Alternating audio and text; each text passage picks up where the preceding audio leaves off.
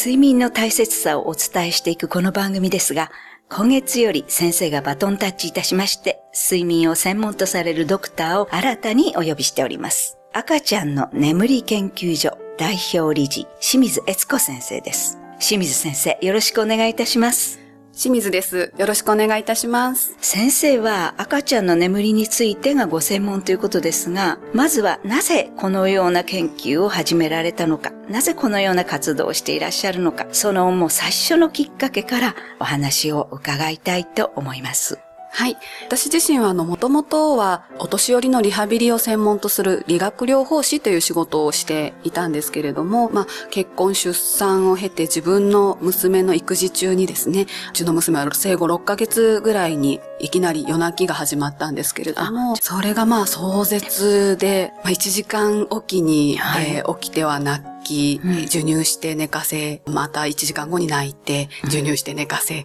ていうのが、もう本当に朝まで1時間おきが続いてですね。で、まあ、まあ大変でですね、2週間ぐらいすると今度朝方4時から2時間ぐらいは寝てくれなくなってしまって、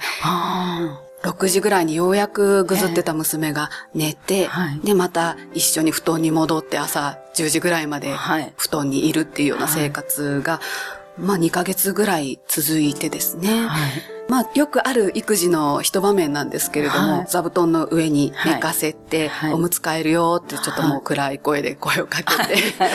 で、それでもうおむつを替えた時に娘がひっくり返ってこう、ハイハイで逃げてこうとしたんですね。はい、でも、それだけでも私はもう許せなくなってしまって、はい、もう自分がこれだけ育児を一生懸命やって、あなたのために捧げているのに、はい、なんでこう、むつが一つこう、じっとしててくれないんだっていう思いがこう、わっと湧き上がって、ちょっとこう、娘をこう引っ張って押さえつけながらおむつを変えたんですね。でそうするともう生まれてこの方聞いたことないような声でうわーっとお腹の底からこう泣き始めてしまって。はい、で、その泣き声を聞きながら、あ、ちょっともうこのままこう、夜泣きはその当時はもう我慢するしかないって言われてましたので、はい、あの、このまま自分の我慢だけで言ってしまうと、はい、もう家族もろともこう一緒にダメになってしまうんじゃないかっていう、この虐待をしてしまうんじゃないかっていうような不安に駆られて、はい、そこから夜泣きって何なんだろう、赤ちゃんの睡眠って何なんだろう？っていう興味を持って、最初はもちろん一般的な、調べ方でインターネットで調べ始め、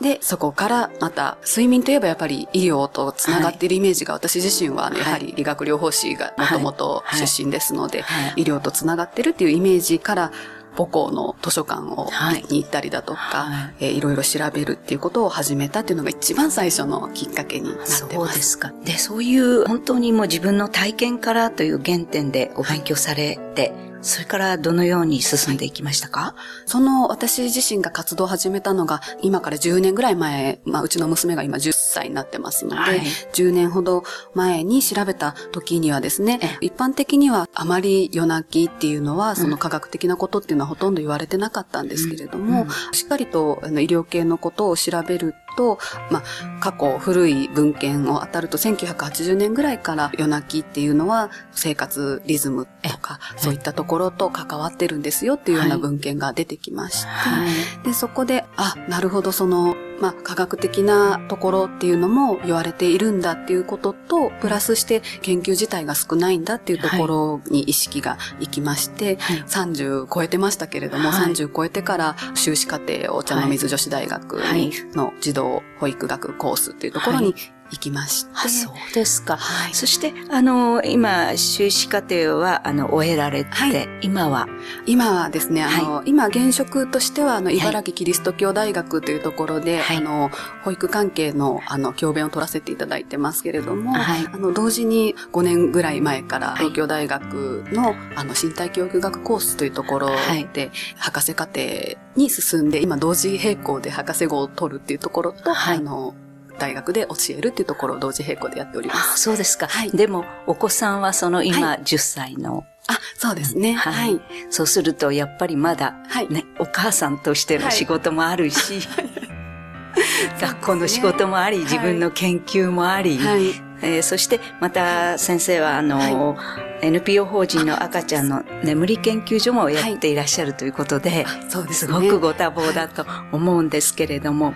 この続きのお話はまた来週伺っていきたいと思います。はい。よろしくお願いいたします。本日はありがとうございました。ありがとうございました。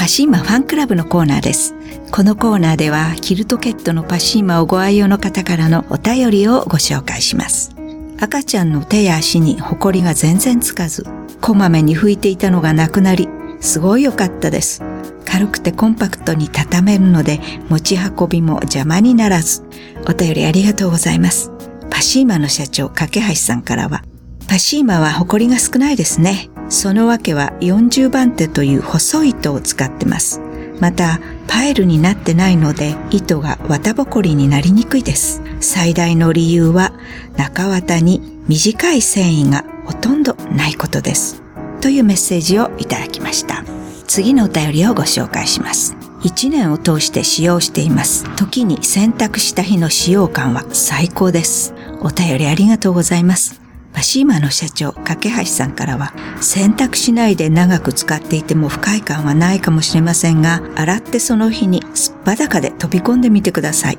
暖かさ、爽やかさを全身で感じると思いますよ。というメッセージをいただきました。以上、パシーマファンクラブのコーナーでした。パシーマ免疫力は深い眠りから。くるまれて眠るとすっごく優しい肌触りで気軽に洗えて清潔だし使ってみたらわかるから。抜群の吸水性と肌触りガーゼと脱脂綿のキルトケットパシーマ詳しくはフリーダイヤル0120-28-8410 0120-28-8410